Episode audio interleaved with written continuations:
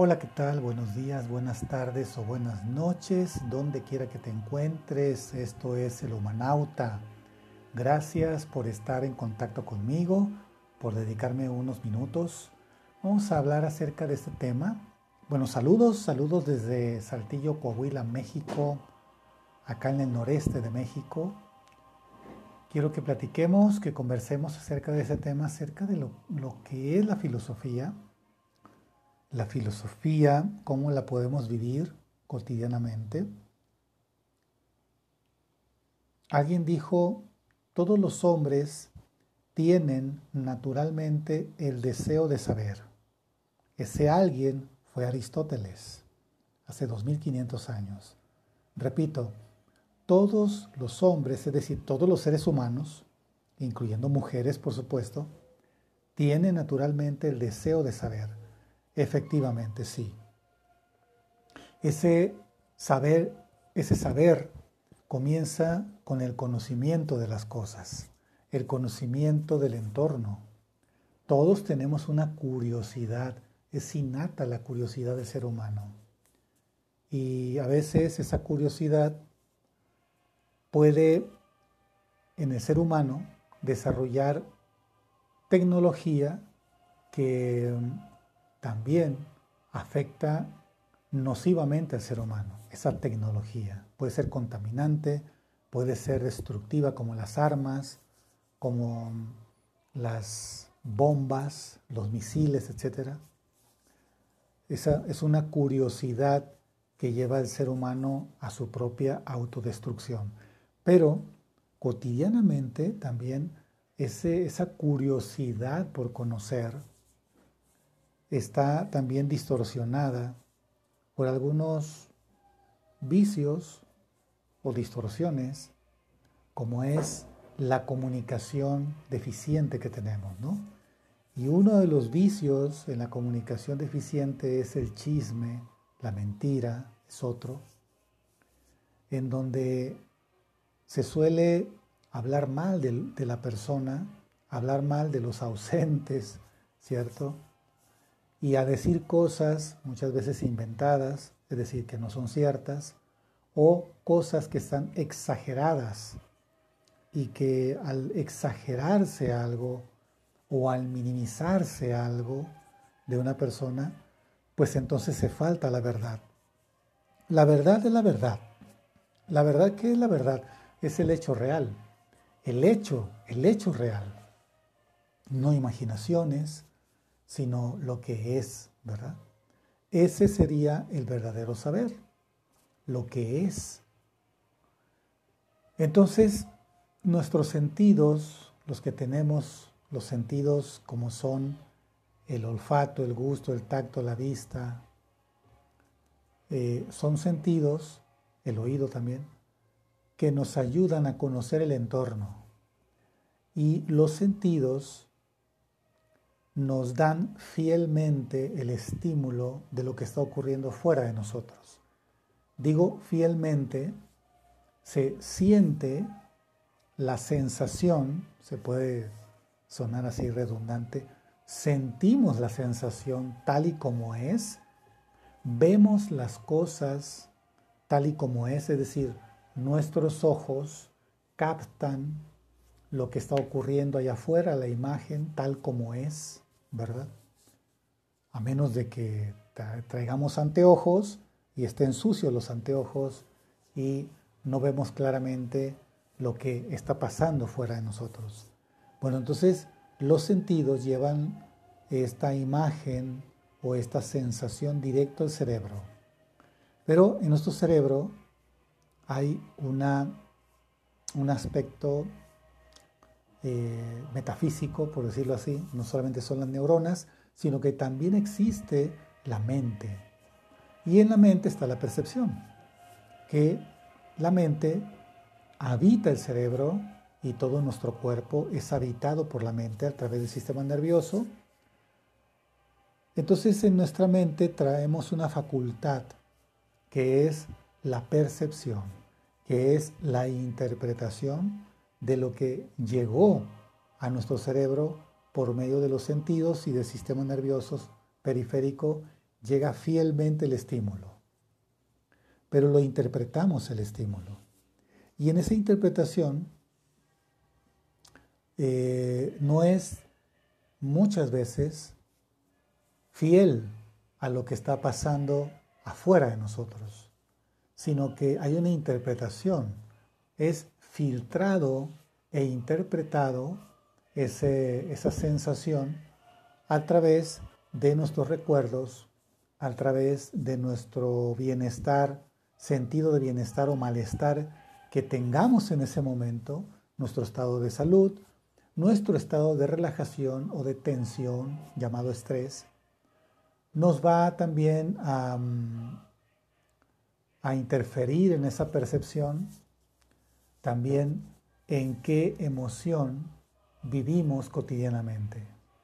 Entonces, si nuestra emoción cotidiana en la que vivimos, que rige nuestro estilo de vida, es una emoción cómoda, entonces podemos captar de manera más fiel y tranquila y real la sensación que viene de fuera de nosotros. Pero si nuestro estilo de vida basado en una emoción que es inestable o incómoda o de malestar, entonces va a teñir o a distorsionar la sensación. Y esa es una interpretación errónea de nuestra vida y del entorno que vivimos.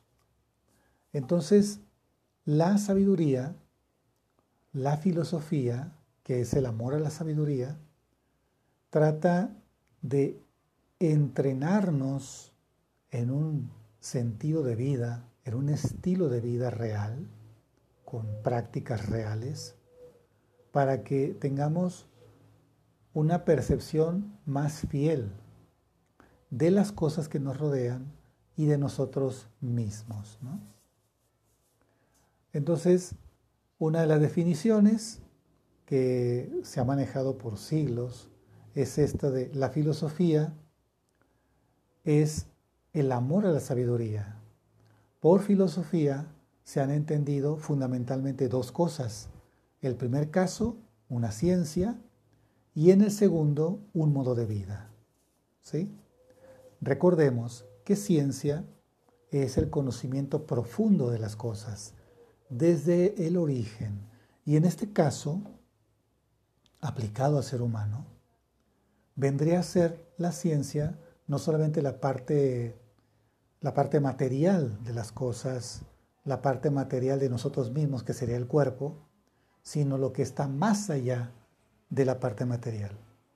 Una de las definiciones que me, me encantó y que la traigo presente, que la escuché de mi maestro de filosofía, era ciencia de todas las cosas por sus causas últimas a la luz de la razón y de la intuición. Es una definición completa de la filosofía. La repito, ciencia de todas las cosas por sus causas últimas, es decir, desde su origen, a la luz de la razón, es decir, de toda nuestra facultad racional que necesita de pesos y medidas, necesita de todos los sentidos fieles para poder captar real los hechos, ¿verdad? Entonces, a la luz de la razón, pero también a la luz de la intuición. La luz de la intuición vendría a ser, la intuición es un modo de conocimiento, así como lo es la razón, la intuición es un modo de conocimiento que no necesita de los sentidos físicos para eh, captar la realidad que sustenta un acontecimiento. ¿sí? Por ejemplo, grandes científicos han tenido que hacer uso de la intuición para desentrañar misterios de la materia, de los electrones, de los átomos o del espacio del cosmos, porque en ese momento no había la tecnología, no había laboratorios o aparatos de laboratorio que pudieran comprobar lo que ellos avisoraban con la intuición, más allá de la razón. Entonces, me recuerdo una frase que decía Albert Einstein, no es textual, ¿eh? el sentido es lo que me quedó, no es textual la frase, pero era algo, decía Albert Einstein, me gustaría saber más matemáticas para poder expresar lo que estoy pensando, ¿verdad? Qué, bonito, ¿no? Entonces la intuición, a veces estaba el conocimiento, lo sentía el conocimiento, pero no sabía expresarlo. Y hay grandes científicos que han estado en ese nivel, que van más allá de la razón y que son filósofos, efectivamente, o sea, han calado profundo, eh, han sondeado los, los misterios de la energía cuántica, por ejemplo, pero no hay todavía tecnología para comprobar sus conocimientos. Sin embargo, sin embargo, sus teorías, sus ecuaciones le han dado respuestas a otros científicos o tecnólogos que han podido eh, innovar en la tecnología y dar un avance en, en la tecnología como los microchips, los procesadores, los celulares, las telecomunicaciones. Todo eso está basado en estos descubrimientos intuitivos de estos grandes eh, personajes de la ciencia. Pitágoras fue el primero en valerse de los términos como filosofía o filósofo. Pitágoras hace 2600 años y en una ocasión se dice que Pitágoras, habiendo sido interrogado acerca de su oficio, respondió que no sabía ningún arte, sino que era simplemente filósofo, y comparando la vida humana a las fiestas olímpicas, recordemos que las Olimpiadas que conocemos ahora provienen de esta cultura griega de hace 2500 años, y eran verdaderos eventos eh, que se vivían con mucha profundidad, ¿no? Sin embargo, desde aquella época, eh, Pitágoras se dio cuenta de que había distintas formas de vivir estas fiestas olímpicas y, lo describe así Pitágoras, ¿no? Dice, hay personas que concurren a las Olimpiadas para hacer negocios, otros para participar en los juegos, o sea, como deportistas, y los menos, en fin, por el puro placer de ver el espectáculo. Venía él a concluir que solo estos eran los filósofos reales, o sea, aquellos que iban a disfrutar el espectáculo, ¿no? No los que iban distraídos por la cuestión del billete, de los negocios, como te digo, siempre ha pasado esto, ¿eh? siempre ha pasado, es parte de la, de la naturaleza humana, eh, inmadura e imperfecta, en donde hay muchos distractores, pero quienes disfrutan de verdad las cosas son muy pocos. Hubo un, un gran pensador que se apellida Farré.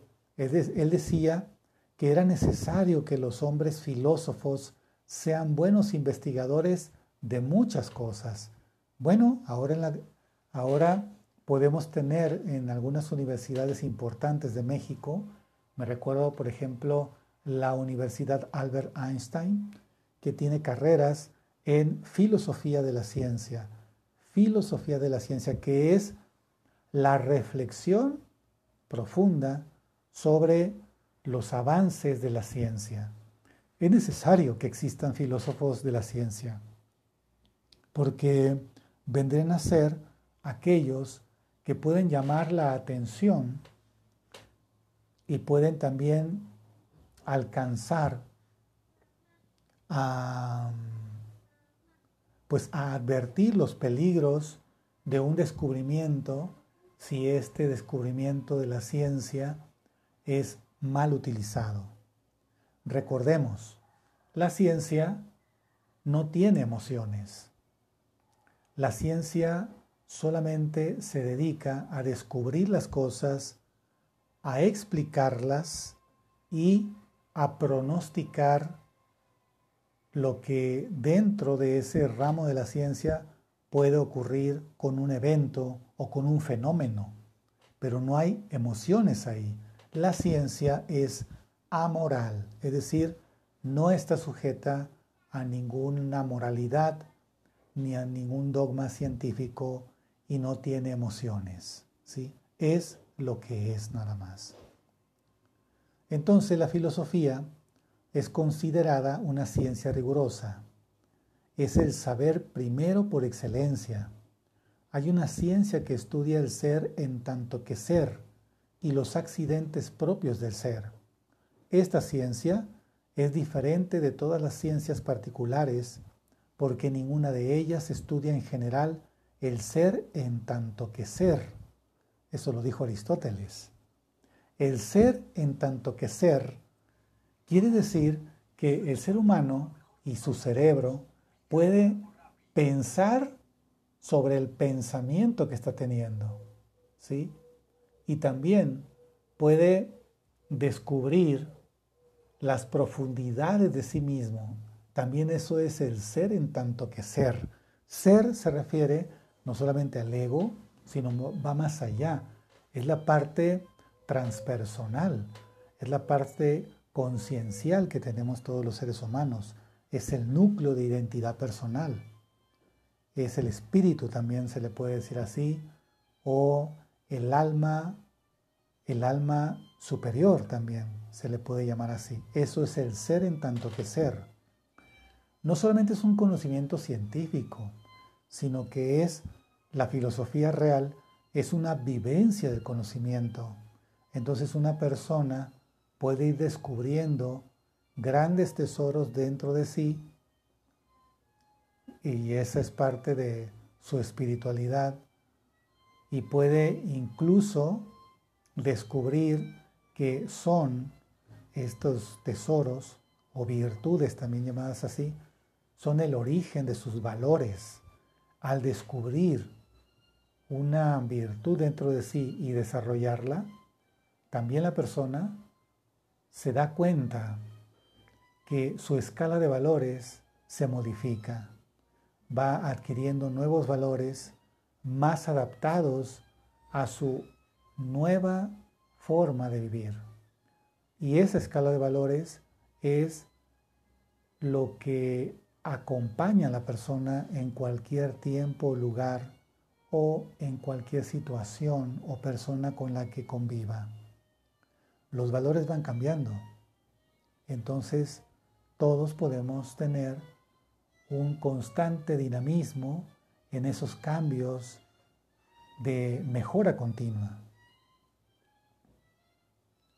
Bueno, vamos a dejar hasta aquí este tema.